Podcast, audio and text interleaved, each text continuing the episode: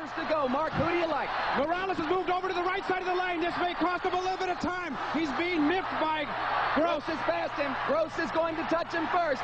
Absolutely. Mikhail Gross in a time of Unofficially, a new world oh record. A new world Michael record has Gross. beaten world record holder Award Pablo Morales. timed And Morales also swam under his previous world record, but it wasn't enough. Second gold medal for the Albatross. Was das wohl für ein Gefühl sein muss, gerade Weltrekord geschwommen zu sein. Dr. Michael Groß, mein heutiger Gesprächspartner, weiß genau, wie sich das anfühlt. 21 Titelgewinne bei Olympischen Spielen, Welt- und Europameisterschaften. Insgesamt 39 Medaillen bei internationalen Wettbewerben und ganz nebenbei noch zwölf aufgestellte Weltrekorde. Kein Wunder, dass die Journalisten ihn wegen seiner großen Armspannweite von 2,13 Meter Albatros tauften. Doch auch die erfolgreichste Karriere eines Spitzensportlers geht irgendwann zu Ende. Wenn der Applaus nach der Karriere verstummt, tut sich bei vielen Sportlern plötzlich ein gähnender Abgrund auf. Bei Michael Groß war das anders. Wir sprechen darüber, ob seine sportliche Prominenz während seiner Laufbahn als Unternehmer auch einmal zum Nachteil wurde. Warum er seit diesem Jahr seine eigene Briefmarke hat und was der fünffache Buchautor über Doping denkt. Viel Spaß beim Zuhören. Menschen, die in keine Schublade passen. Geschichten voller biografischer Brüche. Inspiration, um neue Wege zu gehen. Auch Models können Doktor sein. Erfolgsmuster von Andersmachern. Der Podcast mit Wirtschaftswissenschaftler, Model und Berater Dr. Aaron Brückner. Deutschsprachigen Umfeld ist es im Gegensatz zum angelsächsischen Umfeld schon so, dass sehr stark in Schubladen gedacht wird. Nach dem Motto, ach, das ist doch der Groß. Ja, was macht denn der jetzt hier? Der kann doch nur schnell schwimmen. Und deswegen dieses Siegen kann jeder bedeutet, dass jeder für sich persönlich erfolgreich sein kann. Auf ganz, ganz unterschiedliche Art und Weise. Das muss man nicht mit Goldmedaillen messen. Das kann auch ein Lächeln eines Patienten sein.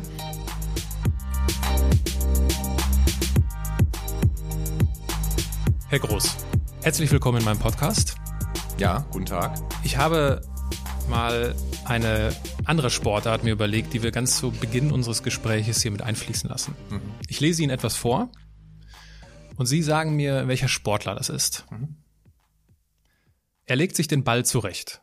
Mit beiden Händen, ganz vorsichtig, zärtlich fast. Dann der Anlauf. Immer vier Schritte rückwärts. Immer sehr ausladend. Jetzt macht er sich bereit. Herausgestreckte Brust, die Arme hängen seitlich herab, für einen Moment steht er breitbeinig. Wie ein Cowboy vor dem Revolverduell auf einer staubigen Dorfstraße. Jederzeit bereit abzudrücken. Ja gut, das ist ja wohl Cristiano Ronaldo. Sehr gut. Ja.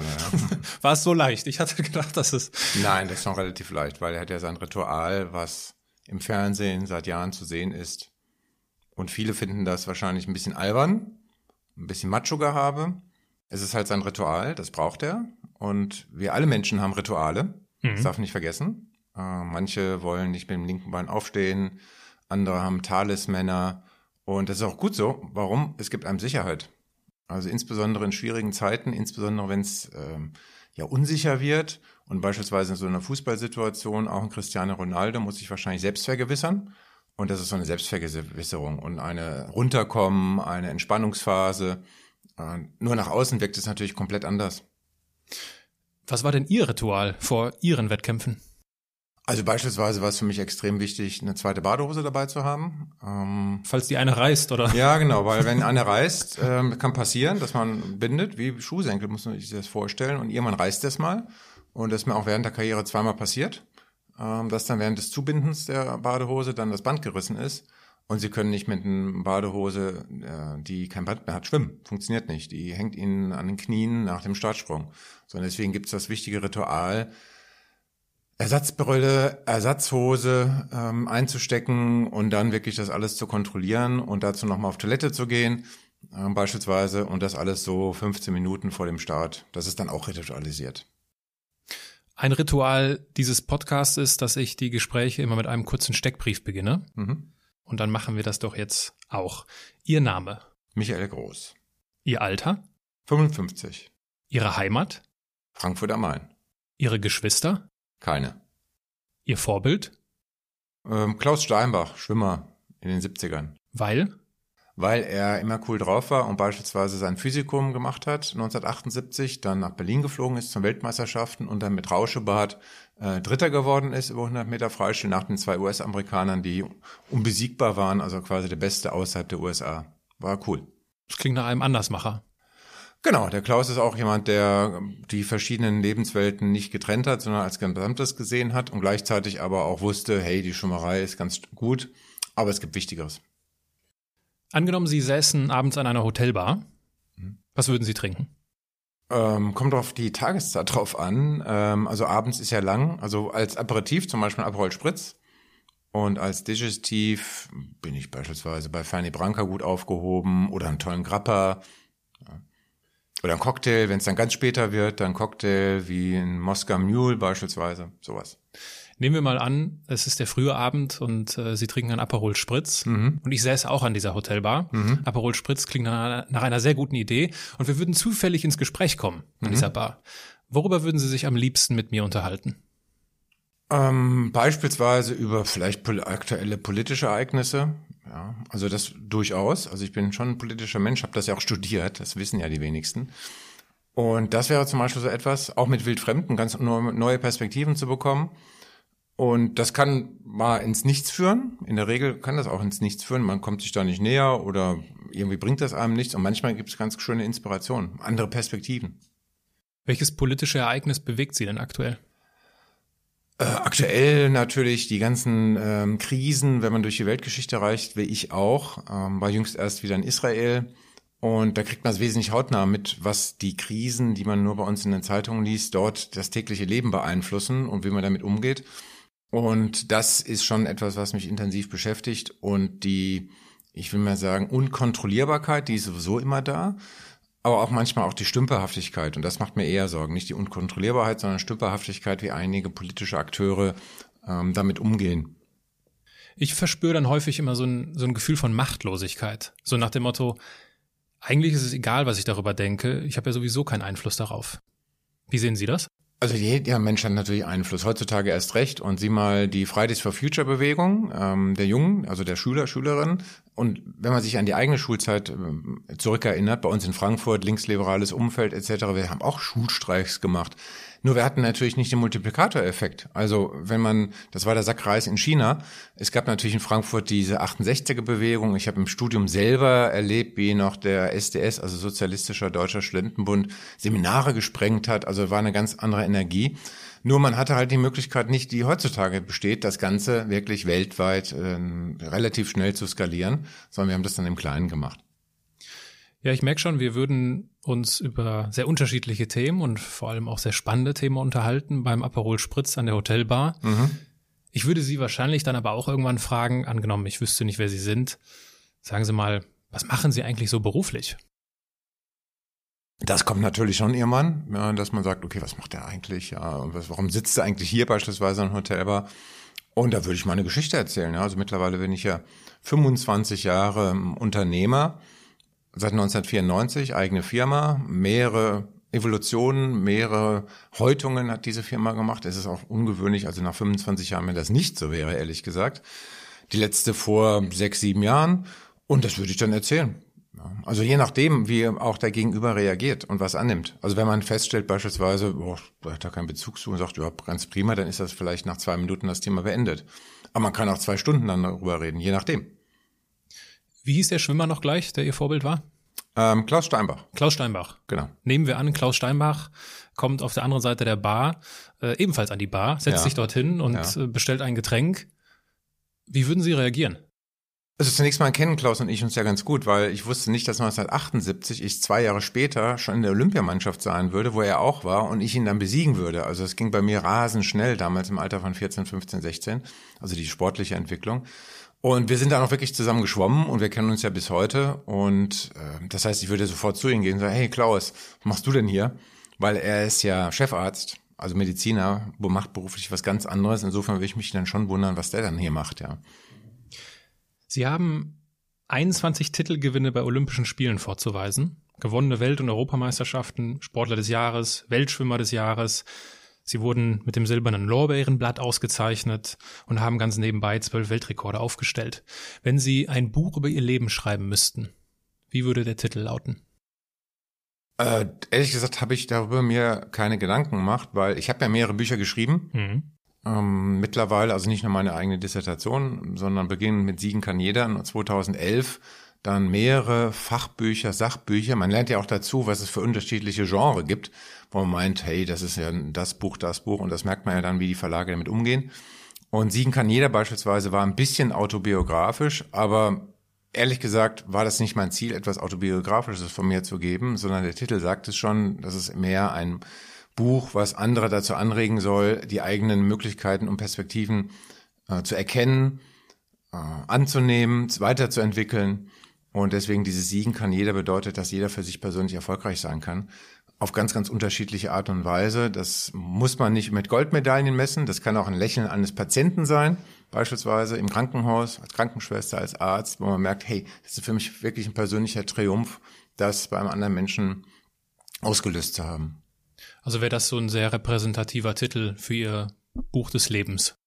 Ja, das war jetzt ein Titel, den es schon gibt. Und wenn ich jetzt einen anderen Titel wählen müsste, das ist auch eine Sache, wo dann der Verlag eine große Rolle spielt. Also letztlich ist es nicht so, dass man sagt, hey, das ist mein Titel, das ist das Buch und so wird das eins zu eins umgesetzt. Es ist meistens so, dass dann mit dem Verlag etwas daraus entsteht und daraus etwas sich ein bisschen doch anders entwickelt, als man es ursprünglich gedacht hat, was gut ist.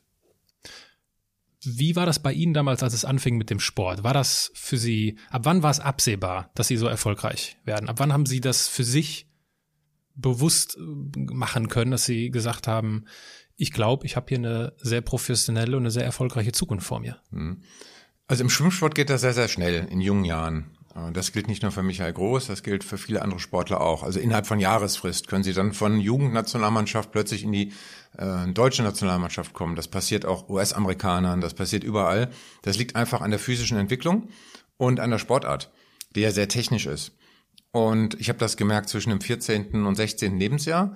Da machen sie einen Riesensprung, insbesondere als Junge. Sie kommen durch die Pubertät, sie kriegen eine ganz andere Physis äh, dadurch. Ich war schon immer groß, aber die Muskulatur fehlte und deswegen habe ich dann innerhalb von einem Jahr den Riesensprung gemacht und ich hatte 1979 überhaupt keine Idee, zu den Olympischen Spielen 1980 zu fahren. Ich war in der Jugendnationalmannschaft, wir hatten echt viel Spaß zusammen und war zwei Sekunden auf 100 Meter hinter äh, dem deutschen Meister.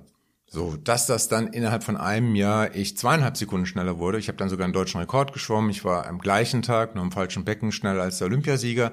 Das war 1979, also zwölf Monate vorher, überhaupt nicht absehbar sondern schwupps war ich dann plötzlich da, 1980, ja, dann Star is Born mäßig, äh, von jetzt auf gleich. Wir durften aber nicht zu Olympischen Spielen nach Moskau fahren, bekannterweise, weil da gab es ja den Boykott, mhm. Boykott der westdeutschen äh, Mannschaft. 1984 dann umgekehrt, der Ostblock hat äh, Los Angeles boykottiert, war die Retourkutsche. Und dann ging das so weiter. Ja, 1981 erster Europameisterschaftstitel, auch ein paar bittere Niederlagen, das gehörte auch dazu. Also man ist dann mit 17 noch nicht so erfahren, habe dann einen Fehler beim Anschlag gemacht, habe dadurch 100 Delfinen auch eine Medaille verloren. 1981 war das in Split. Ähm, und dann ging das so weiter. 1982 dann schon Doppelweltmeister in Ecuador, ja, also ganz fern der Heimat. Auch eine abenteuerliche Reise damals und dann Sportler des Jahres. Und ja, und dann war eigentlich 1982, ehrlich gesagt, war so richtig klar, ey, jetzt ähm, schiebt man hier eine richtig große Nummer. Okay. Wie erklären Sie sich Ihren Erfolg? Erfolg basiert nicht nur auf einem Faktor. Also selbst beim Schwimmen, wo sie ja rein die Zeit zählt, ganz simpler äh, Faktor, ganz simpler Punkt, der auch un, äh, ich sag mal, unverwechselbar ist. Also wenn Sie schwimmen äh, irgendwo und eine Schwimmzeit XY, dann gilt die genauso, als wenn man Sie dann irgendwo anders auf dem Planeten diese Zeit schwimmen und Sie kommen dann halt äh, wenn sie richtig gut sind, dann treffen sie automatisch bei den Olympischen Spielen auseinander. Da gibt es keine Wettkampfrichter. Ja. So, das ist das eine. Das zweite ist, dass sie diese sehr technische Sportart Schwimmen ohne fremde Hilfe von außen überhaupt nicht entwickeln können. Ja, äh, man merkt das beispielsweise ganz gut für die Laien, wenn sie sich Triathlon anschauen. Da haben die meisten extreme Schwierigkeiten mit Schwimmen. Mhm. Ja, stimmt. Ähm, und das liegt daran, weil es halt das Schwimmen von den drei Disziplinen, Radfahren, Laufen, Schwimmen, ist Schwimmen die technischste Sportart. Mhm. Ja, wenn Sie die Technik nicht beherrschen, und das bedeutet, dass wir beispielsweise jeden Tag 10 bis 20 Prozent des Trainings war Techniktraining, und eine kleine Nuance führt dazu, dass Sie eine halbe Sekunde langsamer sind auf 50 Meter. Ja, also das ist extrem wichtig, dass Sie die Technik gut beherrschen.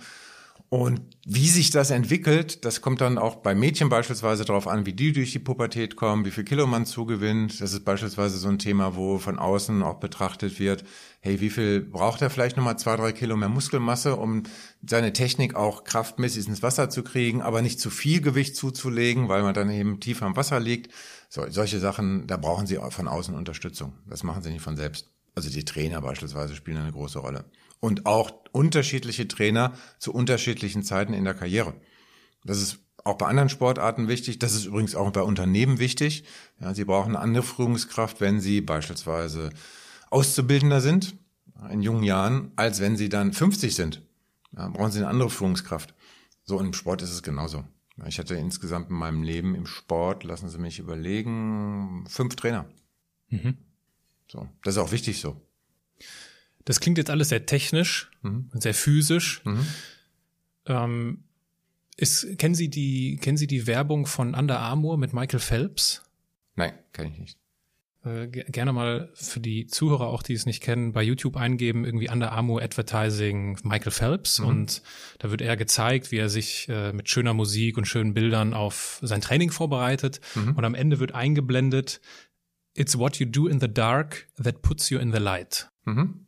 Das ist beim Schwimmen so typisch, Genau, dieser ich Spruch. Find, genau, ich finde das einen schönen Spruch auch irgendwie so auf die, auf, äh, ja, der lässt sich ja sehr leicht auch auf andere Lebensbereiche übertragen. Sowas haben Sie jetzt gar nicht angesprochen. Ne? Also so dieses, dieses Inner Game, weil da gibt's doch sicherlich auch Unterschiede bei den Sportlern. Das ist der Aspekt, der sich dann durch das Training im Alltag abspielt. Also dieses, ähm, was sich im Dunkeln abspielt, führt dann dazu, dass man im Licht stehen kann. Ist ja in jedem Beruf so.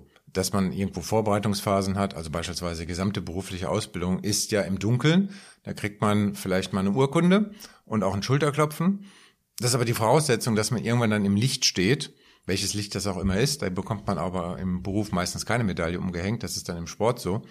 Äh, Im Beruf hat man aber, das ist der große Unterschied im Vergleich zum Sport, wesentlich unterschiedliche Möglichkeiten der Entwicklungspfade.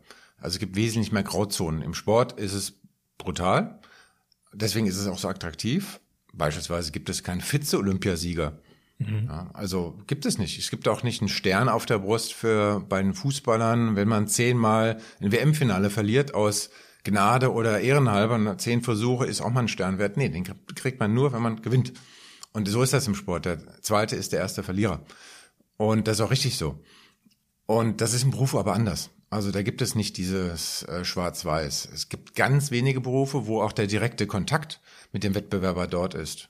Also Ausschreibung heutzutage beispielsweise im Beruf. Wer hat denn mit dem Gegner physischen Kontakt? Also Auge in Auge, dass man irgendwo beim Kunden plötzlich acht Leute da hat, die dann versuchen, den Auftrag zu bekommen. Macht ja kein Mensch. So ist das im Sport. Ja, also Raum und Zeit kommen da zusammen. Deswegen ist der Sport so attraktiv. Im wirklichen Leben spielt sich das aber wesentlich mehr in Grauzonen ab.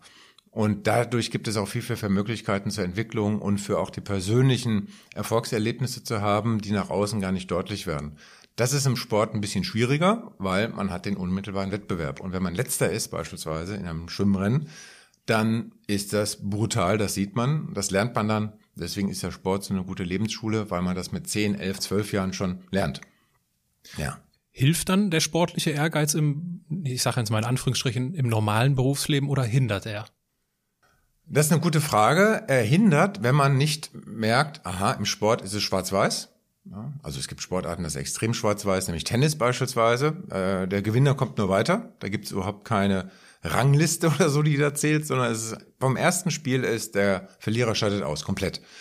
Und das ist im wirklichen Leben eben nicht so. Und wenn Sie Sportler rein auf dieses Schwarz-Weiß-Denken fokussieren, wo es ja auch noch klare Regeln gibt, ja, also 90 Minuten dauert ein Fußballspiel.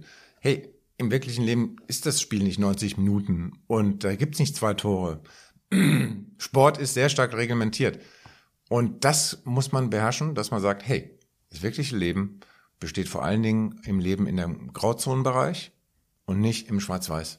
Und da tun sich einige Sportler mit schwer, wenn sie nicht, was bei vielen olympischen Sportlern zum Glück der Fall ist, wenn sie nicht eine parallele Ausbildung haben. Also wenn sie nicht das Anführungszeichen wirkliche Leben äh, auch mitbekommen durch Ausbildung, durch ein ganz anderes Umfeld außerhalb vom Sport. Ich würde gerne versuchen, die Schatzkammer ihrer Erinnerungen zu entdecken. Mhm. Sie haben viel erlebt. Sie sind, ich habe es irgendwo gelesen, circa 40.000 Kilometer geschwommen. Mhm. Da ist ja einiges passiert. Und ich würde gerne herausfinden, deswegen gebe ich Ihnen jetzt vier Karten. Auf mhm. diesen vier Karten steht jeweils ein Begriff. Da steht einmal das Gefährlichste, das Traurigste, das Lustigste und das Schönste drauf. Mhm. Und ich würde Sie bitten, die Reihenfolge ist Ihnen überlassen, uns ja, mit uns zu teilen, was ihre gefährlichste, ihre traurigste, ihre lustigste und ihre schönste Erinnerung gewesen ist. Äh, jetzt kurz, das ist schon gefragt. Bezogen, bezogen auf, die, auf bezogen auf die Schwimmkarriere. Oh, okay. Genau, bezogen auf die Schwimmkarriere. äh, nehmen Sie ruhig eine Karte hervor und dann können Sie sich auch, mhm. vielleicht hilft das, um sich so in die Situation hineinzuversetzen mit der Karte, äh, lesen Sie den Begriff dann einfach kurz vor, mhm. den Sie äh, wählen und dann genau. freuen wir uns auf Ihre Erfahrungen. So, wir fangen gleich an, passend zur roten Farbe, mit gefährlichste äh, Situation und Erlebnis. Jetzt ist Schwimmen ja wirklich eine völlig ungefährliche Sportart. Ähm, also man, man kann natürlich ertrinken. Ähm, also insofern ist Schwimmen eigentlich völlig ungefährlich und gleichzeitig halt super gefährlich, weil, und deswegen ist immer ein Trainer übrigens dabei, man trainiert nur im äußersten Ausnahmefall alleine. Ist immer Aha. einer da draußen. Ja, man kann ja auch, wenn man ein Herzproblem bekommt oder irgendein anderes Problem und man geht unter, dann nützt einem Weltmeistertitel auch nichts. Insofern aber das ist eine latente Gefahr, die aber nicht so akut ist. So, insofern die gefährlichste Situation an Land, also beispielsweise 1982, das war schon ein bisschen mulmig, als wir dann in Südamerika unterwegs waren. Und damals wurden wir beispielsweise einmal überfallen. Da standen dann Leute wirklich mit der Uzi da und ähm, wollten dann unser Geld haben. Das Lustige war, dass wir Wasserballer an Bord hatten. Die sind dann ausgestiegen und es waren so kleine 1,60er Südamerikaner damals in Ecuador.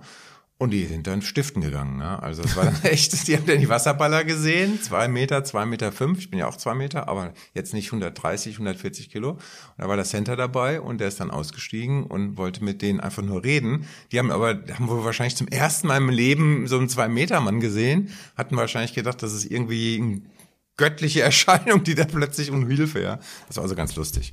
Äh, dann doch.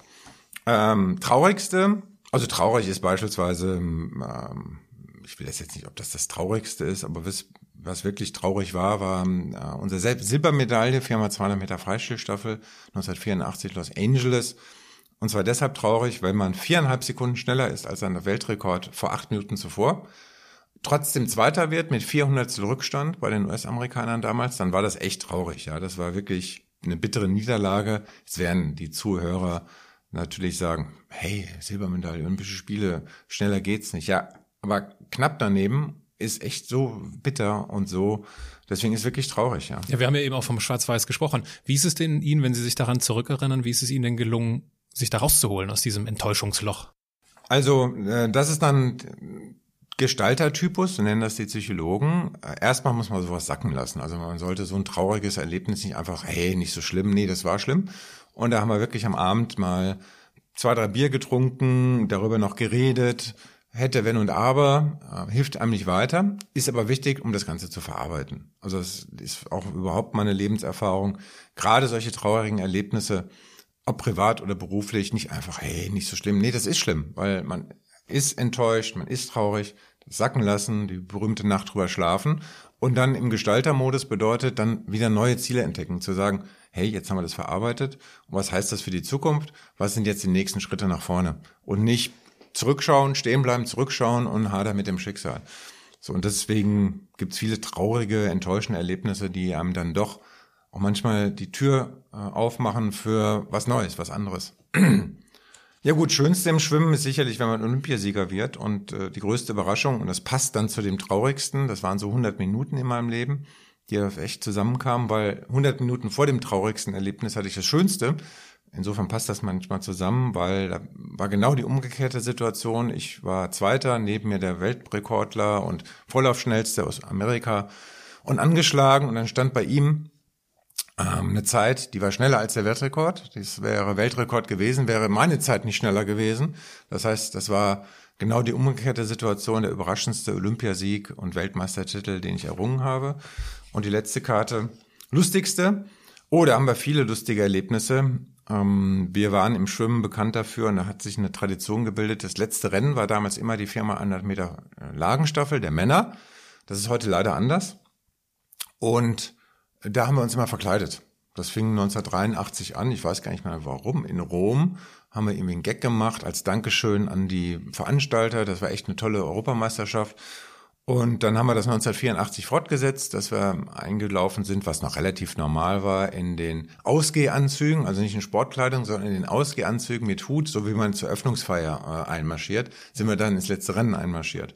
Und das Lustigste, was wir dann gemacht haben, war, ähm, in den Medien steht häufig drin, oder auch bei mir bei Wikipedia, die Koala und die Tiernummer in äh, Perth 1991, als ich dabei war, das letzte Mal. Da haben wir echt Full Body Suits gehabt mit äh, vielen bekannten Tieren aus Australien. Das Lustigste für uns war aber 1986 hatten wir in Madrid damals uns einen Einkaufswagen besorgt. Diesen Einkaufswagen komplett randvoll mit Bierbüchsen bestückt, umgerechnet vier Dosen pro Schwimmer. Also wir hatten ja acht Mannschaften, mal vier sind 32, mal vier. Also es war üppig, 128. Dosen, palettenweise, ähm, geht ja ganz gut, sind ja dann vier Paletten in diesen Einkaufswagen, darüber ein Tuch und es war Toga-Party. Das war damals schon angesagt. Also wir sind dann, was ja bei 30 Grad im Schatten in, und es war mittlerweile bekannt, dass die Deutschen irgendwas machen. Und dann sind wir mit diesen Togas, da haben wir uns auch extra informiert, wie die Römer das machen, sind wir mit Toga, äh, Toga da reinmarschiert und mit dem Einkaufswagen, wo keiner wusste, was drin ist. Und nach dem Rennen haben wir dann das Geheimnis gelüftet. Und Australier, Engländer, alle, auch DDR damals super begeistert, weil das Rennen war ja vorbei. Also Alkohol während des Wettkampfs ist natürlich nicht erlaubt. Aber formal war der Wettkampf beendet. Die einzigen, die nicht mitgemacht haben, äh, und das war dann richtig eine Poolparty, ähm, waren die Amerikaner. Die mhm. waren also spaßbefreit, weil unter 21 kein Alkohol. Ja. Und das war echt interessant zu sehen. Alle haben mitgemacht. Russen, das war echt Völkerverständigung pur. Es kamen dann natürlich auch die Betreuer, also übrig geblieben ist nix. Ja. Ich vermute, sowas ist heute nicht mehr möglich, oder? Heutzutage ist das nicht mehr möglich, genau. Also das war schon relativ entspannt, was wir damals gemacht haben und die Regeln auch. Wir hatten beispielsweise jetzt keine in der Mannschaft keine Regeln zum, äh, wann beispielsweise Nachtschicht ist oder also es ist schon relativ auch wenn man die Partys betrachtet etc., also das, das kannst du heute gar nicht machen und erzählen mehr. Ähm, da hast du nämlich auch das Problem mit den Handys, ja. ja. Ähm, also müsste man heutzutage, glaube ich, die Handy, ein Handyverbot machen in Mannschaftsquartieren, ja. Was war das Verrückteste, was Sie jemals getan haben, um an einem Wettbewerb teilzunehmen? Ja gut, im Schwimmen ist es, kann man nichts Verrücktes machen, weil einfach nur die Zeit zählt. Ja, also insofern muss ich jetzt überlegen, was man kann ja nichts Verrücktes machen, um sich irgendwo für qualifizieren, weil nur die Zeit zählt. Und wenn man die Zeit nicht schwimmt, kann man sich nicht qualifizieren, beispielsweise für Olympische Spiele. Ähm, das muss man vielleicht ein bisschen erweitern, weil man sagt, okay, was hat man an verrückten Sachen, vermeintlich verrückt gemacht, um sich für irgendetwas zu qualifizieren oder für irgendwo ähm, was zu machen oder parallel beispielsweise. Was ich mal, mal, mal gemacht habe, war zwischen äh, einer Wettkampfstrecke und zu Hause jeden Tag hin und her zu pendeln. Das waren dann 400 Kilometer oder so. Ähm, warum? Weil ich hatte noch irgendwelche Prüfungen und ich hatte das Wettkampf gemacht und also es war völlig verrückt. Ja, ich habe glaube ich in dem, der Woche dann 2000 Kilometer noch Auto gefahren und Wettkampf geschwommen. Ähm, völlig irre ähm, weil ja bis heute die Kombination zwischen Studium und ähm, dem Sport nach wie vor auf einer individuellen Basis in Universitäten passiert und in Deutschland alles andere selbstverständlich ist. Also ist nicht so, dass wenn man Leistungssportler ist, dann automatisch vielleicht mal eine Klausur auch mal nachgeschrieben werden kann. Nee, ähm, das muss dann wirklich immer mit dem Professor besprochen werden, mit der Fakultät. Und das ist manchmal ein ziemlicher Kampf. Wenn wir mal die Zeit uns nehmen, um ganz weit zurückzublicken. Wie viel, wie viel Schwimmer steckte denn in dem siebenjährigen Michael? Ähm, bisschen wegen der Körpergröße und wegen der Faszination für das Wasser, was ich schon immer hatte. Ansonsten aber nichts, weil mit sieben war ich noch nicht im Schwimmverein, war ganz normaler Freizeitschwimmer. Ich bin ja erst mit zehn dann in den Schwimmverein gekommen. Das heißt erst, Schwimmer sind relativ jung, also zehn ähm, bin ich dann rein und dann mit zwölf zum ersten Mal bei deutschen Jugendmeisterschaften gewesen und hat sich so peu, peu, peu à peu entwickelt.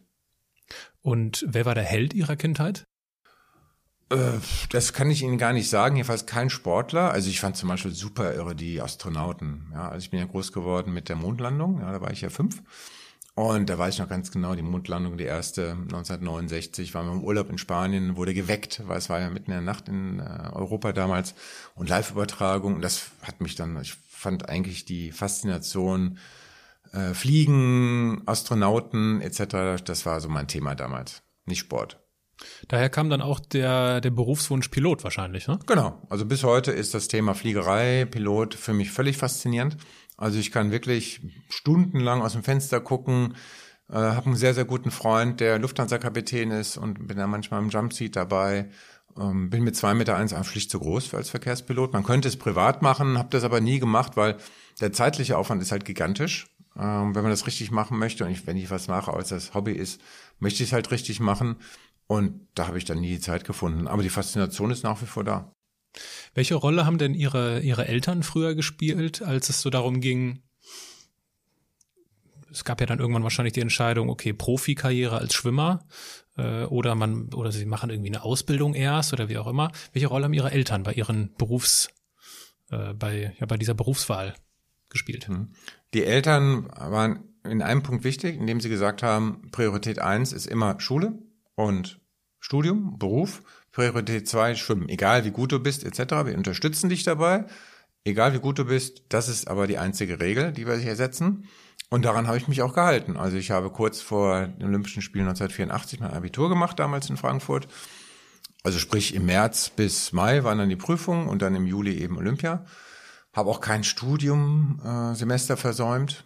Also auch das parallel komplett durchgezogen. Im Zweifelsfall immer ein Training versäumt als jetzt eine Prüfung. Okay.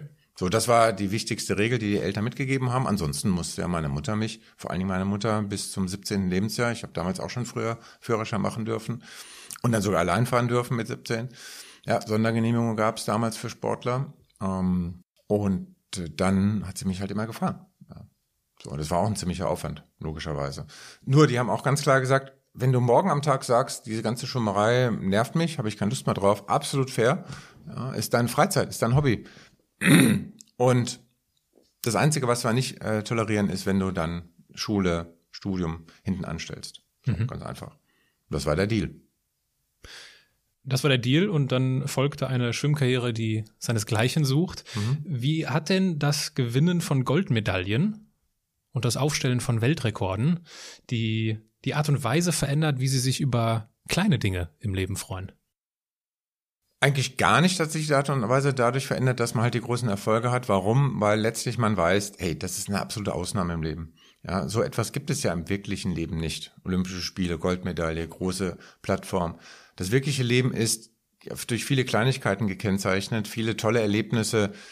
Ich gebe mal ein Beispiel, dass man super Gefühle hat, wenn man einen unverspurten Neuschneehang hat und dann eine Linie da reinzieht. Ich fahre als Snowboard und dann mit dem Snowboard runterfährt und dann unten steht und dann sieht, hey, das ist echt eine super, das ist ein super schöner Glücksmoment. Hört sich jetzt für, viele vielleicht ein bisschen ungewöhnlich an, aber für mich ist das so.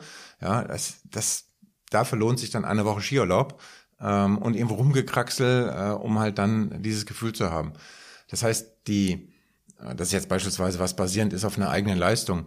Aber auch wenn andere Dinge, wenn andere Menschen etwas Tolles tun, ja, das äh, finde ich auch beispielsweise faszinierend, die man selber vielleicht gar nicht so tun würde. Das zollt mir beispielsweise extrem Respekt, insbesondere im sozialen Bereich. Ja, wenn man wirklich sagt, hey, da hat sich einer engagiert und dann ähm, erreicht er etwas, was sich nicht messen lässt, sondern nur darstellen lässt durch Reaktion eines anderen Menschen. Ja, das wird beispielsweise ganz toll also berühren können Theaterszenen sein, Theateraufführungen. Ja, wenn man merkt, da spielt jemand eine Rolle und diese Rolle geht extrem tief emotional ähm, an einen ran. Das ist schon eine hohe Kunst, ja. Ist das aus Ihrer Sicht ein Charakterzug von erfolgreichen oder erfüllten Menschen, dass sie die, dass sie die, ja, das Schöne im Leben auch in den kleinen Dingen erkennen können? Das muss nicht so sein. Es gibt auch viele Sportler insbesondere, die das eben nicht mehr können und dann abhängig davon sind, diese großen Erfolge zu haben. Und wenn die nicht mal da sind oder auch die große Plattform zu haben, es muss gar nicht der Erfolg sein, sondern die Plattform und diesen Wettbewerb und der ist plötzlich weg und dann haben die eine Lehre, weil die eben die Kleinigkeiten im Leben halt nicht so entdecken. Bei mir persönlich war sicherlich der wichtigste Hintergrund, dass ich parallel meine Schule hatte, parallel andere Umfelder von meinen Kommilitonen und meinen ehemaligen Schulkameraden erlebt habe. Bis heute machen wir Abi-Feiern.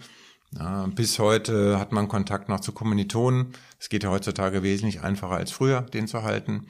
Und findet man sich ja auch gut, weil man dort eben gemeinsame Erlebnisse hat.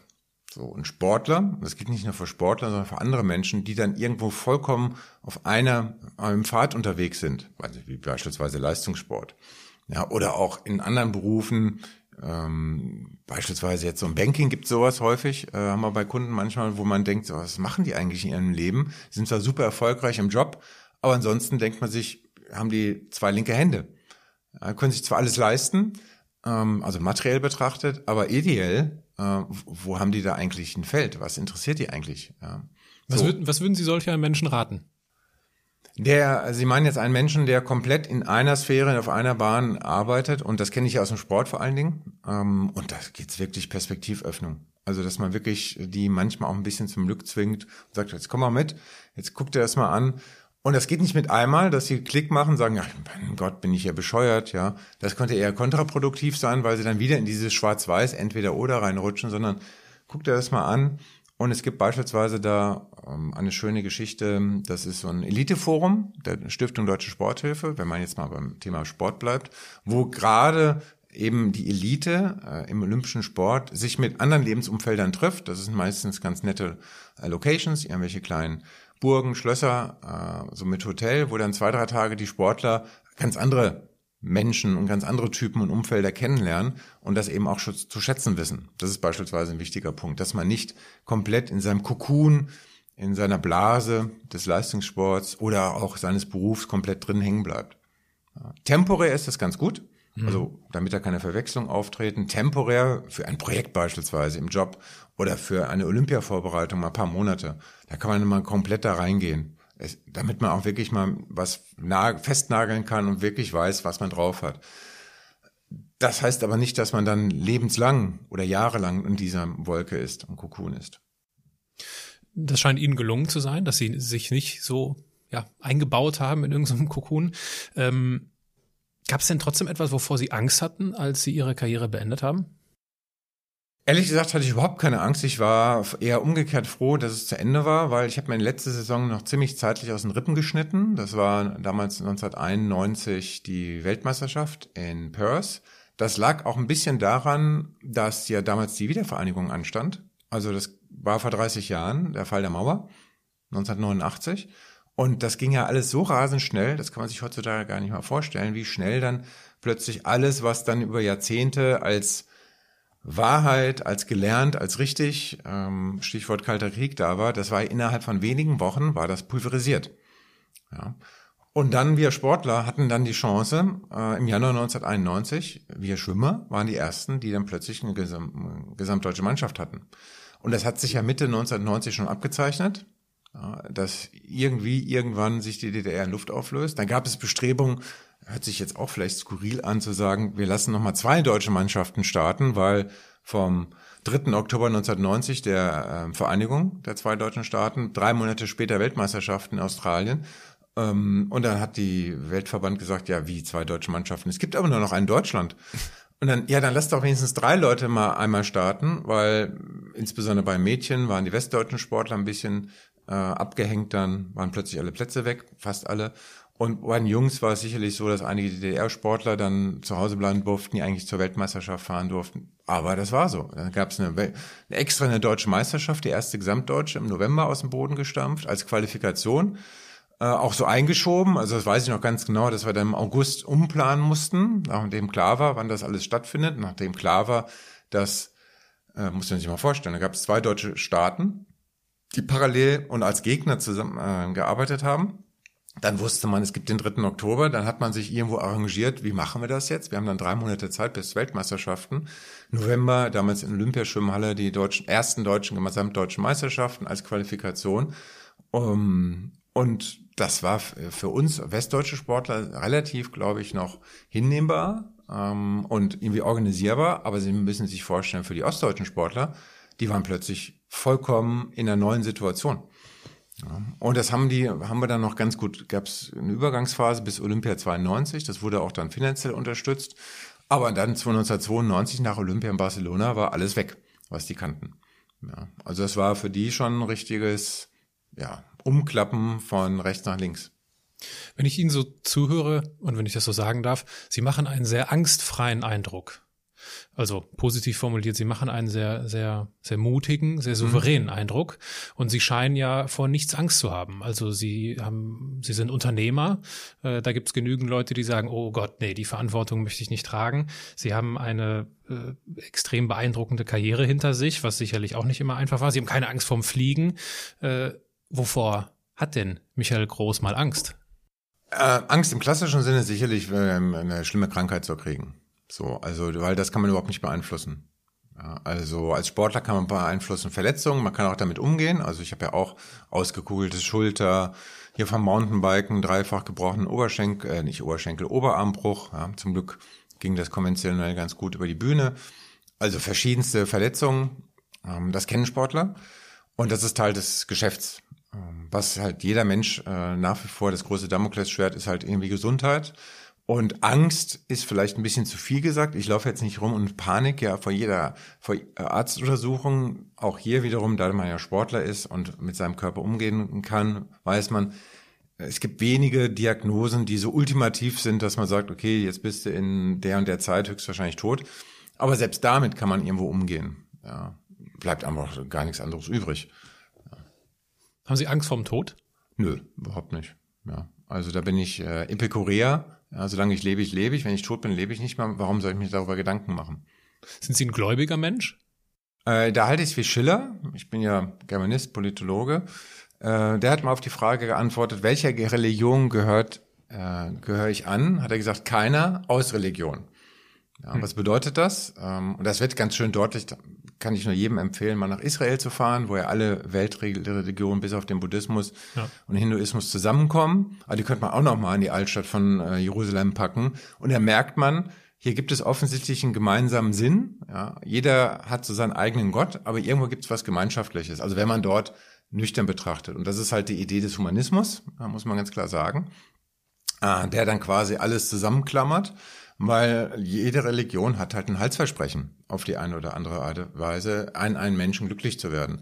Und das funktioniert nur im Kollektiv. Auch da ist jede Religion ja, ähm, sucht immer das Kollektiv, ja, also Gemeinschaft. Ja, dementsprechende Rituale. Sieht man ja, wenn man in die Kirche geht, wenn man in die Moschee geht, in die Synagoge geht, in den Tempel geht. Ohne die Gemeinschaft funktioniert keine Religion. So, und da merkt man, aha, da gibt es etwas Gemeinschaftliches und deswegen brauche ich jetzt keinen Anführungszeichen Gott oder irgendetwas an der Wand, um ähm, eine zwischenmenschliche Basis zu haben. Ja. Also das dann wirklich auch die, vielleicht das Studium sehr prägend, wenn man deutschen Idealismus studiert und sich da sechs Jahre mit beschäftigt und die ganzen Ideengeschichte äh, der Aufklärung beispielsweise spielt eine große Rolle. Auch die kritisch hinterfragt, wenn man in Frankfurt studiert, dann hat man dort wirklich eine ziemlich aufgeklärte Beziehung zu. Ähm, und schätzt und respektiert dann auch die verschiedenen Religionen. Das kann man erst, wenn man sich ein bisschen von löst und dann wieder reinfasst. Ja, Sie sprechen Ihr Studium an. Sie haben Germanistik, politische Wissenschaften und Medienwissenschaften studiert. Mhm. Und dann folgte die, die Promotion. Mhm. Die Promotion aus Neugier oder aus Ehrgeiz? Ähm, aus Gelegenheit, ehrlich gesagt. Also sprich, es waren, wie das häufig ist wahrscheinlich bei Promotionen, dass der Professor sagte, hey, dein Magisterthema, ich habe ja noch Magister gemacht, also Masterthesis heutzutage, das kann man aufbohren und erweitern zu einer Doktorarbeit. So findet das ja heute auch häufig statt. Ja, wenn du das und das so machst, dann könntest du daraus auch eine gute Dissertation machen. Und die Gelegenheit war erstens, dass der Professor sagte, und ich habe auch einen Korrektor, ja, muss man auch erstmal finden. Und ich habe einen Korrektor, äh, der sich da bereit erklären würde und gleichzeitig auch die Gelegenheit von der zeitlichen Taktung. Also sprich 1991 ähm, nach der Schwimmkarriere erste Jobs gemacht. Auch mal ein bisschen Zeit gehabt, 1991 mal zu sortieren, wie geht's jetzt eigentlich hier weiter. Und da war relativ gut klar, hey, ich kann hier so das Schwimmen ausphasen ganz gut kombinieren mit einer Vorbereitung einer Dissertation. Dauert ja auch ein bisschen. Und kann dann auch mir mal ein halbes Jahr, ein Dreivierteljahr Zeit nehmen, wirklich dann mal an das Schreiben äh, zu gehen, also Vorbereitung und Schreiben. So, und das war eine Gelegenheit. Ja, also heutzutage, und die Gelegenheit, dieses Fenster war auch nur da gegeben. Das hätte ich vier, fünf Jahre später, hätte ich das niemals gemacht. Ich kenne auch beispielsweise Studienkollegen, die sagen, da ist ein Fenster für so etwas, Dissertation schreiben, ähm, und eine Gelegenheit. Und wenn du das Fenster nicht nutzt, das kommt nicht mehr wieder. Hm. Und was hat Sie dann davon abgehalten, ein, ein geregeltes Leben als Arbeitnehmer zu führen?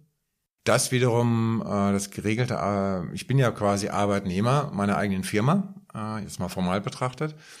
Um, das, der Grund ist sicherlich, dass ich meine Eigenständigkeit ist mir relativ viel wert und relativ viel äh, leg ich da, ich sag mal, Wert drauf zu sagen, ich kann auch äh, ausmachen ja, und zumachen. Jetzt wird man natürlich sagen, selbstständig bedeutet, man ist selbst und ständig ähm, verfügbar. Da hat man aber trotzdem die eigene Gestaltungshoheit. Und ich weiß noch, ähm, Ende der 90er gab es ein Angebot, da war ich ja Mitte 30, und das war so die Zeit der Börsengänge, da haben wir auch einige gemacht. Und dann kam irgendwann auch ein Angebot von einem der DAX-Unternehmen damals und sagte, hey, du machst ja echt einen ganz guten Job und äh, wir wollen auch unseren Vorstand und das ganze Team hier ein bisschen verjüngen und du hast jetzt die Chance halt nicht direkt zum Vorstand, sondern unterhalb. Äh, super Verdienst, ähm, äh, aber das ist nicht mein Thema. Warum? Was war der Grund? Was hat Sie davon abgehalten? Äh, weil ich kein Machtmensch bin. Es gibt ja drei Motivationsarten, die uns Menschen prägen. Da aus dieser Nummer kommen wir nicht raus. Das ist einmal die Leistungsmotivation. Ja, wenn man Leistungssportler ist, dann ist logischerweise diese Motivationsform einem schon offensichtlich prägend. Dann gibt es die sogenannte Anschlussmotivation oder Sozialmotivation. Ähm, das ist, dass man mit Menschen zusammen etwas machen möchte, dass man Anschluss sucht. Und die dritte Motivation ist Machtmotivation. Ja. Ähm, hört sich jetzt ein bisschen martialisch an, ist aber notwendig, sonst gäbe es kein ehrenamtliches Engagement, sonst würde nie sich, könnten, sonst könnte sich unser Gemeinwesen gar nicht organisieren, dass eben Menschen andere Menschen von etwas überzeugen wollen, andere Menschen äh, wirklich anleiten wollen und Einfluss ausnehmen, äh, ausüben wollen, möchten. Und deswegen, ich bin total gering machtmotiviert. Ja. Ich bin extrem anschlussmotiviert, also alleine trainieren beispielsweise, Horror. Ja, es mhm. gab manchmal so zwei Wochen zwischen den Qualifikationen und dann den Trainingslagern, wo ich dann keinen Trainingspartner hatte. Das ist Horror, ja, wenn sie da äh, zwei Stunden allein rumschwimmen müssen. Jetzt werden Sie natürlich sagen, ja, Schwimmen. Also wenn es eine Sportart gibt, wo man sich nicht unterhalten kann, dann ist es Schwimmen. Stimmt. Aber umso intensiver ist die äh, Kommunikation vor den Trainingseinheiten an Land mhm. äh, und während der Trainingseinheiten in den kurzen Pausen am Beckenrand. Äh, hey, wie läuft denn die Serie? Und äh, versuch's mal damit. Und also permanenter Austausch, extrem komprimiert. Und deswegen sind die Schwimmer äh, bekanntermaßen auch bei Olympischen Spielen immer diejenigen mit an, ein, zwei anderen Sportarten, die wirklich guten Zusammenhalt haben, weil eben im klassischen Training der Austausch so ähm, doch eingeschränkt ist. So, und weil ich eben weiß, dass ich nicht groß machtmotiviert bin ähm, und beispielsweise auch solche Geschichten wie der ruft am Samstag oder Sonntag um 11 Uhr jemand an und will irgendwie ein Statement haben und braucht etwas und das ist nicht mein Ding. Ja, mhm. ich bin mein eigener Herr als Unternehmer. Bin natürlich durch die Kunden getrieben, logisch, das seit 25 Jahren. Ähm, bedeutet aber nicht, dass man sklavenartig dahinterher hat. Ja, man hat keine, man hat, letztlich kann man die Tür zumachen ja, und Nein sagen. Ja, das ist halt in so einer Machtstruktur schwieriger. Mhm. Da bin ich nicht gut. Deswegen habe ich damals meiner Dam, ja, damals waren wir ja schon verheiratet, ähm, damaligen Frau gesagt ähm, und heutigen Frau, äh, nee, das ist nichts für mich. Ja, es ist zwar super guter Verdienst und war sogar kein Umzug verbunden, Frankfurter Gegend. Aber ey, sorry, nee, das, das werde ich wahrscheinlich nach einem halben Jahr werde ich mir die Haare raufen, ja, über bestimmte Machtkonstellationen, informelle Machtstrukturen und ich habe keine Lust da auf diese Geschichten, ja, habe ich überhaupt keinen Bezug zu. Mhm. Wenn ich Ihre Frau fragen würde, warum Unternehmen Sie buchen, was würde sie sagen? Ähm, erstens mal kreative Ideen ja, und immer so dieses einen Schritt weiter denken. Ja, also nicht jetzt irgendwas aus der Box, also sagen wir auch den Kunden, bei, bei uns bekommst du nichts, wir klappen keinen Laptop auf und kippen dann einfach unsere Methoden auf dein Problem, so eins zu eins. Ja, sondern hey, wir haben unsere Erfahrungen, unsere Instrumente und wir versuchen erstmal, nennt man Auftragsklärung, überhaupt mal zu klären, was hier, was hier das Thema ist. Und dann muten wir auch ein ein bisschen was zu. Wir brauchen erstmal intensive Zusammenarbeit, um überhaupt zu verstehen, wie wir dir helfen können und wie das funktioniert. So, das ist ein Punkt. Dann wirklich auch die dicken Bretter zu bohren. Ja, also wenn man dann mal gesagt hat, okay, so in die Richtung gehen wir, dann sind wir auch hinterher, dass das auch wirklich passiert. Also konsequent zu sein. Ähm, und das Dritte, ähm, was man ja nicht sofort feststellt, ähm, wenn man einen bucht, ist Zuverlässigkeit. Also wir haben noch keinen Job verloren, weil wir irgendwie nicht performt haben. aus anderen Gründen. Aber niemals, weil unsere Leistung äh, nicht dementsprechend war.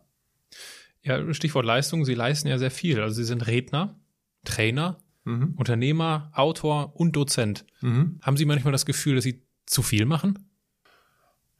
Das ist eine gute Frage, ob man zu viel macht. Es macht halt alles Spaß. Und wenn ich mir jetzt vorstelle, Dozententätigkeit wegzulassen, ja, also sprich Lehrauftrag an der Uni, ähm, meistens im Wintersemester, Zwischendurch noch irgendwelche Studien, die wir machen äh, in der Uni Frankfurt, Umfragen. Ich betreue zwei Masterarbeiten im Moment und eigentlich fortlaufend da und dort.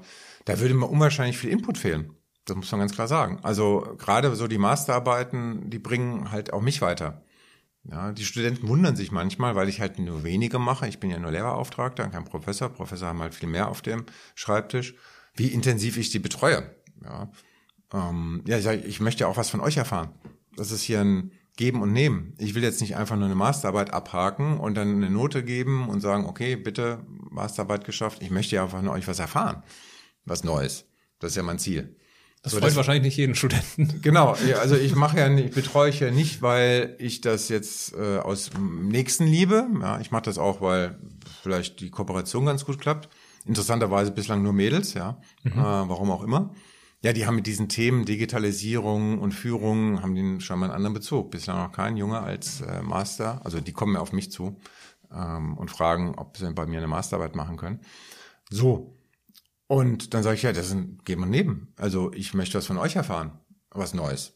Ja, was ich bislang nicht wusste. Ähm, okay, ja. Ja, warum machen wir das denn hier gemeinsam? So, und deswegen würde mir beispielsweise bei Dozententätigkeit etwas wirklich fehlen. Redner, auch hier, ähm, alle Impulse, bis auf wenige Ausnahmen, das liegt dann daran, weil es eben 2000 Leute sind und man dann, aber selbst da versuche ich zu sagen, wie können wir dann hier noch so ein Q&A-Session machen, also Frage-Antwort-Runde, um irgendwo Feedback zu bekommen. Da kriege ich auch häufig Impulse, meine beispielsweise Vorträge besser zu machen. Also wenn man sich das anguckt, ich hebe ja alle PowerPoint-Präsentationen beispielsweise auf, wie die vor drei, vier Jahren waren, wie die jetzt sind, da hat sich im Detail schon einiges weiterentwickelt aufgrund der Resonanzen. Was hat sich verändert an den Slides? Ähm, die, dass sie von einem Vortragsthema, mittlerweile habe ich drei oder vier Varianten. Äh, warum? Ähm, einmal gibt es die Variante, die ist sehr inhaltlich, wo dann wirklich Methoden äh, auch durchgeackert werden. Die mache ich beispielsweise in Kontexten, wenn wir eine kleine Gruppe sind. Ja, es gibt ja, ob Sie 300 Leute haben oder 30 Leute haben, ist ein Unterschied. Schulklasse können Sie anders mitarbeiten als mit 300 Leuten. So, und dann haben Sie ein gleiches Thema und haben mit 30 Leuten und weniger können Sie dann inhaltlich werden. Ja, und können auch, dieser Vortrag ist dann sehr stark auch dialogisch. Das ist mehr, das ist keine Vorlesung, das ist dann mehr wie ein Workshop, wie ein Seminar.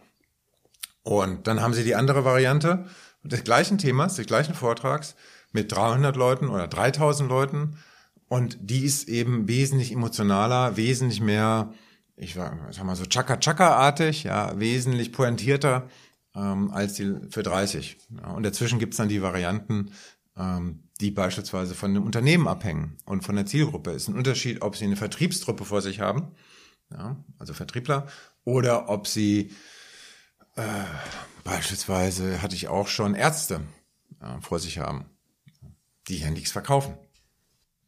Ist es schon mal vorgekommen, dass Sie in der Businesswelt aufgrund Ihrer sportlichen Vita und Historie nicht ernst genommen wurden? Das nicht ernst nehmen aufgrund der Tatsache, dass man etwas Bekanntes vorher gemacht hat, das gab es häufig. Ich will nicht sagen ständig, aber sehr häufig. Warum? Im deutschsprachigen Umfeld ist es im Gegensatz zum angelsächsischen Umfeld schon so, dass sehr stark in Schubladen gedacht wird, nach dem Motto, ach, das ist doch der Groß, ja, was macht denn der jetzt hier, der kann doch nur schnell schwimmen, ja, so der Kurzschluss. Das heißt Schubladen. Angelsächsischer Kontext ist, hey, der hat da eine gute Leistung gebracht, der kann sich durchsetzen und give him a chance. Ja, also eine Chance kriegt man da im angelsächsischen Kontext. Das war in den 90er Jahren schon zum Teil ähm, schwierig. Und deswegen steht ja, wenn Sie sich die Webseite anschauen von uns, ich habe ja zwei Webseiten, einmal meine Michael Groß-Seite und einmal meine Unternehmensseite. Und auf der Unternehmensseite ähm, ist das Thema Schwimmen kommt da gar nicht vor. Also da kann einer vielleicht eins zu eins zusammenrechnen. Ja, oder kommt über Wikipedia auf die Unternehmensseite beispielsweise. Und dann ist das ja absolut okay. Ja, das verleugne ich ja nicht, dass ich mal ein Hobby hatte, was mich dann relativ bekannt gemacht hat bis zum heutigen Tag. Ähm, lege aber Wert darauf zu sagen, lass uns über jetzt diese Leistung reden und das messen. Ähm, und das hat mit dem Schwimmsport mal null zu tun.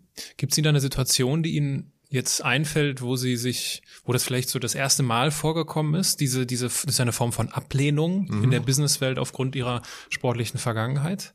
Fällt Ihnen da eine konkrete Situation ein? Also das war ganz extrem in den 90ern, als wir angefangen haben. Ähm, das wirklich ist eine Situation, Situationen, das will ich gar nicht auf eine beziehen, sondern es gab es dann wirklich häufiger, ähm, dass dann Leute sogar rausgegangen sind, sagte, also was soll das denn jetzt? Warum ist der denn jetzt hier? Ja, ähm, also bei insbesondere, wenn ich dann bei irgendwelchen äh, Ausschreibungen von Kollegen, ich hatte damals eine Partnerschaft, äh, das heißt, ich hatte Gesellschafterkollegen, Geschäftsführungskollegen, wir hatten mehrere Standorte in den 90er Jahren und dann bin ich wir haben uns natürlich ausgetauscht und dann bin ich dann bei auf einem Projekt und Kunden draufgegangen, wo ich halt meine Fachkompetenzen und Erfahrungen einbringen konnte. Und das habe ich schon erlebt. Was fällt Ihnen jetzt ein, ja, den Groß hier anzuschleppen, ja. Das ist auch vollkommen deplatziert. Im Ernst. Sowas ist dann vorgekommen. Und ähm, das war dann schon ein bisschen ernüchternd, ja, wie dieses Schubladendenken ähm, so stattfindet. Natürlich jetzt in meinem Lebensalter und mit 25 Unternehmen, Jahren unternehmerischer Erfahrung passiert das einem seltener. Ähm, allein schon deshalb, weil wir es zum Teil mit Kunden zu tun haben, wo die Leute ja gar nicht mehr wissen, was man gemacht hat. Das ist das Schöne übrigens auch an der Universität. Da gibt's manchmal ähm, Studenten und Studentinnen, die haben dann über ihre Eltern was mitbekommen und googeln dann auch mal. Ist ja relativ einfach herauszufinden, ähm, Michael Groß, wer das ist. Und die sprechen einen drauf an. Ähm, und also, fair enough. Ja. Ähm, ihr habt vielleicht auch irgendein Hobby, aber dafür gibt's halt keine Goldmedaille und er hat irgendeinen Spleen und würde ich auch ganz gerne interessieren. So drehe ich das bei denen dann beispielsweise, ja. Also, dass ich dann sage, okay, dann reden wir über mein Hobby früher und dann reden wir über euer Hobby ja heute. Aber jetzt könnte ich, wenn ich wenn ich es ganz provokant und ganz kritisch sehe, sagen, wenn Sie es auf un Ihrer Unternehmensseite nicht erzählen, mhm. dann haben Sie sich doch so ein bisschen da, äh, haben Sie doch so ein bisschen nachgegeben, oder nicht? Ähm, wieso habe ich nachgegeben, wenn ich auf der Unternehmensseite nur das erzähle, was relevant ist für äh, das Unternehmen? Und jetzt nicht alle Hobbys, dass ich gerne Briefmarken sammle, jetzt mal als Beispiel. Wer, wer schreibt denn seine Hobbys da drauf? Ja gut, aber Ihre Schwimmvergangenheit ist ja kein Hobby gewesen. Doch, das Schwimmen war immer ein Hobby. Das war immer die schönste okay. Nebensache der Welt. Auch wenn es nur drei, 30, 40 Stunden in der Woche war, trotzdem war es ein Hobby. Es gibt ja viele Menschen, die haben Hobbys, verbringen stundenlang tagelang bei irgendwelchen Geschichten. Wenn Sie das zusammen addieren, kommt da auch mal locker eine äh, halbe Arbeitszeit bei raus, so 20 Stunden in der Woche. Warum nicht? Ja. Und was würden Sie, angenommen, uns, uns hört jemand zu, und das ist bei potenziellen Andersmachern ja schnell der Fall, dass sie Dinge machen, die anders sind. Mhm. Und damit wird man, passt man halt in keine Schublade. Das ist ja auch das Motto des Podcasts. Mhm. Was würden Sie denn jemandem empfehlen, der jetzt noch nicht so weit ist und, das, und diese Erfahrung gerade sammelt, dass er sagt, hm, das, was ich eigentlich mache, passt nicht in die Schubladen und ich komme mit dieser Ablehnung noch nicht so gut klar. Was würden Sie diesem Menschen mit auf den Weg geben? Ähm, das Wichtige ist, dass man wirklich überzeugt ist von sich selber und von dem, was man dort tut. Wenn man beispielsweise beruflich eine Karriere einschlägt und dann feststellt, oder auch im Studium nach ein, zwei Semestern oder beruflich nach ein, zwei Jahren, das ist nichts für mich. Und dann feststellt, ich mache was anderes. Ich gehe da raus. Und dann kommt insbesondere das direkte Umfeld häufig auf die Idee, was fällt dir denn jetzt ein? Ja, was ist mit dem mhm. los? Das sind ganz normale Reaktionen, weil diesen Prozess, den man selber durchlaufen hat, um plötzlich etwas anders zu machen, den können ja die anderen schwer nachzuvollziehen. Oder gar nicht. Oder reagieren sogar mit Ablehnung, insbesondere so die eigene Familie. Ja, Klassiker sind die Eltern, die dann sagen, was, was machst du denn jetzt hier? Ja, ähm, und oder brichst das Studium ab oder beispielsweise meine eigene Tochter hat auch nach zwei Semestern äh, das Studium gewechselt. Das ist ganz normal. Insbesondere heutzutage ist sowas normal. Warum? Weil die immer jünger werden. Ja, also mit 17 oder 18, wir hatten ja Bundeswehr damals noch, da wusste ich auch noch nicht, was ich mache, ehrlich gesagt. Und heute wird man ja gezwungen, dann zu entscheiden, was ich mache. Ja, manche Leute fahren dann ein Jahr durch die Weltgeschichte. Ich kann nur jedem empfehlen, wenn der jetzt zuhören sollte und dem Lebensalter ist, das ein Jahr in der Lebens Weltgeschichte herumfahren kann man immer. Das ein Jahr wirklich zum Ausprobieren, zum zum gucken, wie, was triggert mich eigentlich an, unterschiedliche Jobs, Praktikum, Praktika mal zu machen, um zu sehen, weil das ist ja das Entscheidende, was man in seinem Beruf mal machen möchte, mal dort reinzuschnuppern, da reinzuschnuppern. Und da gibt's ja genügend Möglichkeiten heutzutage. Ähm, um mal in wenigen Wochen stellt man ja fest, ist das was für mich ja, oder ist das nichts für mich? Also ein Klassiker ist beispielsweise Arztberufe, alle Berufe in dem Umfeld. Bevor ich da anfange mit irgendeinem Medizinstudium, da würde ich mich mal mit dem Thema, wie, wenn man da einen Verletzten versorgt, wenn man Menschen versorgt, denen es wirklich schlecht geht, mal wirklich das live erleben und machen. Ja. Kann ich das? Bin ich, gehe ich da drin auf? Ja? Weil das technische Lernen, beispielsweise jetzt beim Medizinstudium, das kann, kann man dann machen, ist eine harte, harte Nummer. Aber den Zugang zu diesem Beruf, den sollte man vorher schon haben. Ansonsten setzt man auf eine Karte und denkt sich hinter, uh, ich kann ja kein Blut sehen, jetzt ganz extrem hm. betrachtet, ja. Oder ich kann keinen Menschen leiden sehen. Ja das ist nichts für mich. Nee, das sollte man vorher tun. Deswegen, und das gilt übrigens sein Leben lang. Ähm, ich persönlich habe beispielsweise mich vor zehn Jahren gefragt, hey, mit Mitte 40, ähm, wie ist das eigentlich in zehn Jahren? Warum gibt's mich da eigentlich noch? Ja, als Unternehmer ist vielleicht diese Frage nachvollziehbar, als wenn man jetzt im Unternehmen drinsteckt. Als Unternehmer fragt man sich ja permanent, was kann ich weiterentwickeln, dies, wenn man so ein bisschen unstet. Aber das gehört zum Unternehmertum ja dazu. Und was ich heute mache, wenn ich das sowohl qualitativ sehe als auch quantitativ, also von dem Umfang an Arbeit, als auch die Qualität, die wir liefern, ist das Minimum ein Drittel des Business, deswegen dessen, was ich tue, vor zehn Jahren nicht da gewesen. Mhm. Ja, das ist aber auch normal.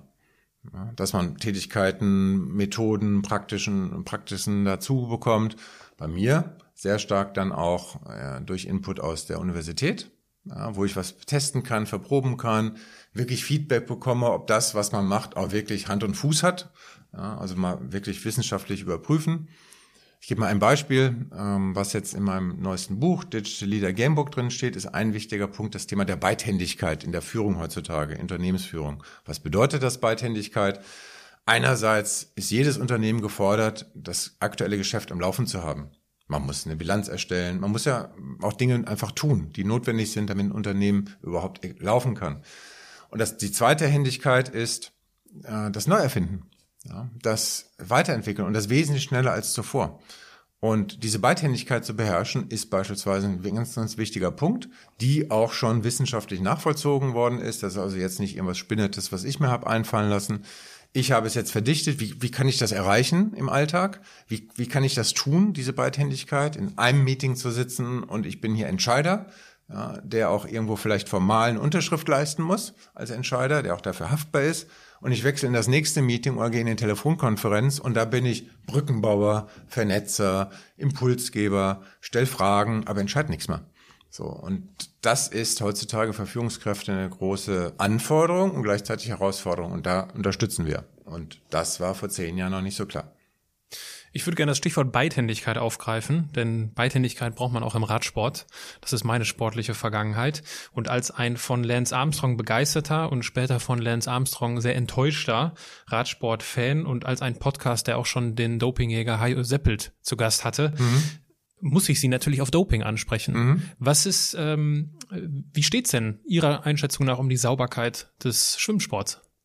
Ähm, grundsätzlich ist überall, wo es um Topleistung geht, wird auch betrogen. Das ist in der Wirtschaft so, das ist im Sport so. Im Sport ist jetzt sicherlich eine andere Situation, deswegen kann man das nicht vergleichen. Und wenn jemand das sagt, ja, im Sport äh, ist es wie in der Wirtschaft, irgendwo wird immer betrogen und das Doping im freien Wirtschaft wollen wir gar nicht mal reden. Okay, im Sport gibt es einen Begriff der Fairness. Und der Hochleistungssport wird, und das ist eine Idee aus dem 19. Jahrhundert, der Begriff der Fairness damals aus England kommt, heißt, dass im Sport eben gerade ein Umfeld ist, wo es fairer zur Sache geht, als in der normalen Wirklichkeit. Ja, der Sport ist dort mit dem Begriff der Fairness verbunden, dass man wirklich, gerade weil andere Lebensumfelder eben betrogen wird und Doping stattfindet, auf andere Art und Weise, ist der Sport eben ein Bereich, wo das eben nicht stattfindet. So die Idee aus dem 19. Jahrhundert, die bis heute anhält. Ist auch richtig so. So, dennoch ist es so, diese Idee verfolgt nicht jeder. Coubertin, die olympische Idee, spielt auch eine ganz, ganz große Rolle. Im Kontrast zu dem mal Manchester-Kapitalismus des 19. Jahrhunderts. Man muss ja auch sehen, wo diese olympischen Ideen, in welchem Kontext die standen. Und der Kontext war ja brutal, brutale Manchester-Kapitalismus-Systeme damals im England. Ähm, und da es war die olympische Idee eben passend und wurde passend gemacht, ähm, um halt diesen Freiraum zu schaffen. So, und deswegen der Begriff der Fairness. So, und jetzt kommt das Thema Doping. Ähm, im, bleiben wir beim Thema Radsport. Ich war selber mal für sechs Wochen in der Anti-Doping-Kommission des Bund Deutscher Radfahrer. Und als dieses Thema mit Fuentes kam, also mit Blutdoping, sollten wir das aufklären mit dem Herrn Sörgel. Ähm, der Hajo, den kenne ich ja, der ist ja Schwimmreporter äh, gewesen. Hajo Seppelt war damals auch schon involviert und mit einem Anwalt noch aus der Schweiz, der damals am Sportgerichtshof ähm, auch Richter war. So, und nach sechs Wochen haben wir das Mandat niedergelegt, nachdem wir mit ersten Sportlern gesprochen haben, weil wir haben unserem Auftraggeber gesagt, er ist auch auf der Anklagebank, mhm. weil eben Sportverbände und Funktionäre offensichtlich da nicht hingeguckt haben oder es einfach haben laufen lassen. Das war relativ schnell klar. Was auch relativ schnell klar war, was mir vorher selber nicht so bewusst war, ich konnte es mir nämlich selber gar nicht vorstellen, weil ich in einem behüteten Umfeld offensichtlich da groß geworden bin, in 80ern im Schwimmsport, bei mir damals in Offenbach. Da sind Sportler so reingewachsen. Es ist nicht so, dass man rational beschließt und jetzt dope ich. Hm. Man wächst da rein. Also im Radsport beispielsweise ist das so, dass man, also in 80ern, 90ern und halt auch 2000ern, Irgendwann hat man halt so eine Salbe bekommen. Äh, irgendwann hat man auch, also Cortisonsalben beispielsweise, damit die Gelenke nicht so schmerzen. Irgendwann hat man auch irgendwelche Pillen bekommen, die man dann eben 30, 40 Kilometer vorm äh, Ende sich mal einwirft, weil das Schmerzen eben reduziert. So, und dann, das ist irgendwie so normal. Ja, und auch schon im Juniorenbereich damals. Also ich rede jetzt von der Vergangenheit. Heute kann ich das nicht beurteilen. So, und dann kommt der nächste, hat eine tolle Idee, der nächste, und irgendwann ähm, und dann sitzt man mit den Sportlern zusammen und denkt sich, hm, was ist mit denen los? Über die Jahre hinweg ist es dann so, dass Doping für die so definiert wird, Doping ist, wenn man erwischt wird. Mhm. Und wenn man nicht erwischt wird, ist es kein Doping, weil alle anderen es ja auch machen. Es gab sogar Radsportler, die dann so argumentiert haben. Ja. Ähm, nach dem Motto, weil andere betrügen, ähm, ist mein Betrug kein Betrug. Aha, interessant. Bis heute so. Bis heute wird so argumentiert. So, und das ist natürlich absurd. Man kann ja auch sagen, nur ich überfalle eine Bank, weil andere auch eine Bank überfallen. Ähm, oder ich mache Bestechungsgelder, weil andere auch Bestechungsgelder machen. Also mit der Argumentation können wir gleich aufhören. Ähm, und das ist aber ganz erstaunlich, dass da ein Sozialisierungsprozess stattfindet ähm, und die Sportler das gar nicht mehr reflektieren. Also mit den Interviews, die wir geführt haben, dachte ich, hä, leben die auf einem anderen Planeten? Und dann wirklich so zu fragen, also es gibt ja Dopingregeln und die sind so und ähm, grundsätzlich ist es so, wenn man das tut, ist es Doping und nicht erst, wenn man erwischt wird. Aha. Ja, aber bei uns ist das aber anders. Weil ich halt weiß, dass die anderen das auch machen. Nicht im Detail, aber so. Mhm. Ja. Und deswegen ist es wichtig, dass man von Anfang an da klare Grenzen einzieht bei den Jugendlichen. Ja, da fängt's an. Und dass man sagt, alles schön und gut, was wir hier machen. Es gibt aber bestimmte Rahmenbedingungen und dazu zählt auch, dass nicht betrogen wird. Fertig. Und wenn die anderen besser sind, sollen sie halt besser sein. Wir haben auch unseren Spaß. So, und das war bei uns damals so, muss man ganz klar sagen. Ähm, beispielsweise unser Trainer war nicht derjenige, der uns da gepusht hat.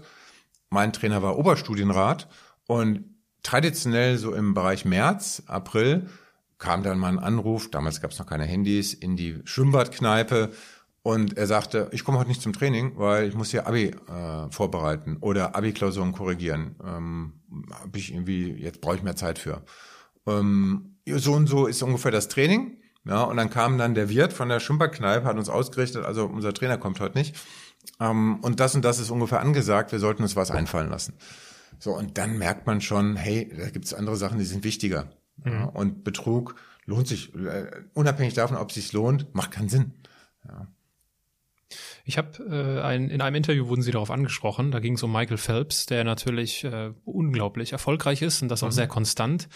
Und sie greifen da zwei äh, oder sie argumentieren mit zwei Gedanken, die ich sehr gut kenne aus dem aus dem Radsport. Sie, sie weisen halt darauf hin, dass Michael Phelps schon in den Jugendjahren sehr erfolgreich ist mhm. äh, gewesen ist. Das ist bei Lance Armstrong auch der Fall gewesen. Der hat in, im Jugend- und Juniorenalter ist er alles schon in Grund und Boden gefahren, mhm. mit sehr hoher Wahrscheinlichkeit ungedopt. Mhm. Und äh, der andere Punkt, den Sie ansprechen, ist, dass die ja diese physische Voraussetzung einfach bei Michael Phelps gegeben ist. Mhm. Ähm, und dass sie ihm, dass sie, sie haben dann gesagt, ich zitiere kurz, vielleicht wäre es für ihn mal gut, wenn er ein Rennen verliert, um zu zeigen, dass er kein Übermensch ist. Mhm. Meiner Theorie nach hat Chris Froome das letztes Jahr gemacht. Die haben Sky, im Sky-Team haben die sich einfach abgesprochen und gesagt, okay, äh, jetzt gewinnt einfach der Kollege und Chris Froome ist natürlich eine steile These, ich kann es natürlich überhaupt nicht belegen, aber das ist mein Eindruck, wenn ich das als Zuschauer beobachte. Chris Froome hat verloren, damit er nicht mehr so im, im Mittelpunkt steht. So, mhm. jetzt ist er leider gegen, jetzt ist er, ist er leider verunglückt und kann nicht teilnehmen. Äh, ich muss mittlerweile sagen, ich bin sportbegeistert. Ich kann diese Sportarten mir kaum noch angucken, weil mhm. ich ihnen nicht mehr traue. Mhm. Können Sie das als früherer sehr erfolgreicher Leistungssportler nachvollziehen oder sagen Sie, nee, das ist ein bisschen zu kurz gesprungen, Herr Brückner? Also die persönliche Interpretation, dass man dann grundsätzlich das Vertrauensbasis verliert, insbesondere jetzt bei einer Sportart wie Rad, kann man nachvollziehen. Ja, also das ist ja so, dass da es jetzt nicht so ist, dass jetzt in den letzten Jahren es überhaupt keinen Dopingfall mhm. mehr gibt, sondern im Gegenteil, es ist immer wieder Kompass hoch, immer wieder die gleichen Geschichten. So. Um, ähm, dennoch kann man sich ja an der einzelnen Leistung, an dem Wettbewerb erfreuen. Ja, wenn die beispielsweise äh, irgendeinen Berg hochfahren bei der Tour de France. Das Entscheidende ist, was ich damit ausdrücken wollte, wenn man ein Rennen mal verliert, dass eben die Konstanz. Ja, ich weiß aus eigener Erfahrung, ich habe bei jedem, bei jedem großen Wettkampf ein Rennen ein bisschen in Sand gesetzt oder das mhm. lief nicht so doll und man hat immer mal einen schwachen Tag.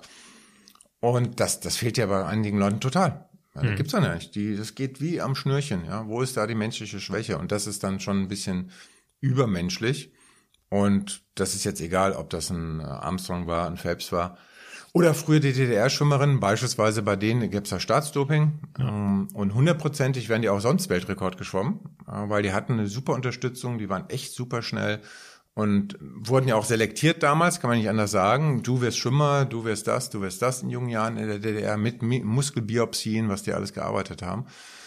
Und deswegen hätten die auch so Weltrekord geschwommen, aber vielleicht dann eine halbe Sekunde langsamer oder eine Sekunde. Aber das wäre immer noch sensationell gewesen. Warum? Weil die erstens schon immer so gut waren. Und zum Beispiel Schwimmen ist eine sehr technische Sportart. Wenn sie die Technik nicht beherrschen und da können sie noch so viel Kraft machen etc., dann schwimmen sie gegen das Wasser. Also brauchen sie die Technik und das Techniktraining. Ja. Und das ist halt der Betrug, der da stattfindet. Man betrügt sich ja selbst. Das ist das Problem. Ja, man weiß ja nicht, was man selber in der Lage ist zu leisten. Das ist eigentlich der größte Betrug. Und okay, wenn das jemand hinnimmt, ähm, aus welchen Gründen auch immer, dann ähm, ist das schade. Interessanterweise sind es ja häufig Leute aus der zweiten Reihe. Mhm. Ähm, ja, eigentlich fragt man nicht aus der ersten Reihe, die haben es ja nicht nötig. Es gab ja jüngst bei dem Langlauf-Weltmeisterschaften wieder so Fälle mit Blutdoping. Mhm. Und das sind dann Leute, die unter, vielleicht unter die Top 10 mal kommen möchten. Ja, und dann abenteuerliche Sachen veranstalten dafür, dass sie das können. Also ist auch ganz erstaunlich. Ja, würde mich auch mal interessieren, warum ähm, die das dann machen. Ist auch echt egal, ob ich Zehnter oder Zwölfter werde. Insbesondere in Sportarten, wo es überhaupt nicht den direkten Kontakt gibt, sondern wie jetzt beispielsweise so äh, im Langlauf oder Schwimmen, wo rein die einzelne Zeit zählt. Ja, und jeder für sich den Job da macht. Oder im Rudern. Ja dann ist es doch völlig egal, ja, ob ich mit eigenen Fähigkeiten Zehnter oder Zwölfter bin, wenn ich die Möglichkeit habe, über meine eigene Leistung, über meine eigene Zeit, mich zu definieren, was erfolgreich ist. Das ist ja ein wichtiger Punkt bei solchen Sportarten. Das bei anderen Sportarten, wie zum Beispiel Tennis oder Fußball, natürlich anders, wo es den direkten Gegnerkontakt gibt. Ja, und man sehr stark darauf angewiesen ist, wie man mit dem, was der Gegner tut, umgeht. Das gibt's ja im Schwimmen nicht. Sie sind darauf angewiesen, was ich hier so tue. Äh, und zum Abschluss unserer Podcast-Gespräche gibt es immer eine ganz spontane und eine ganz besondere Rubrik, das sind die Halbsätze. Mhm. Ich beginne einen Satz, mhm. Sie beenden ihn spontan, ob kurz oder lang, mhm. ist Ihnen überlassen. Mhm. Ganz in meinem Element bin ich, wenn? Wenn ich die Welt um mich herum vergesse. Anders machen heißt für mich? Sich ständig hinterfragen, immer wieder neu, was kann ich besser, anders, neu machen, ja, eine Perspektive zu wechseln. Wenn ich nur noch eine Woche zu leben hätte, dann? Würde ich sicherlich hm, versuchen, mit den Menschen, die mir wichtig sind, nochmal zusammenzukommen. dankbar bin ich besonders für? Die Möglichkeit, die meine Eltern geboten haben und bis heute mein Umfeld gibt, die Dinge zu tun, die mir wirklich Spaß machen.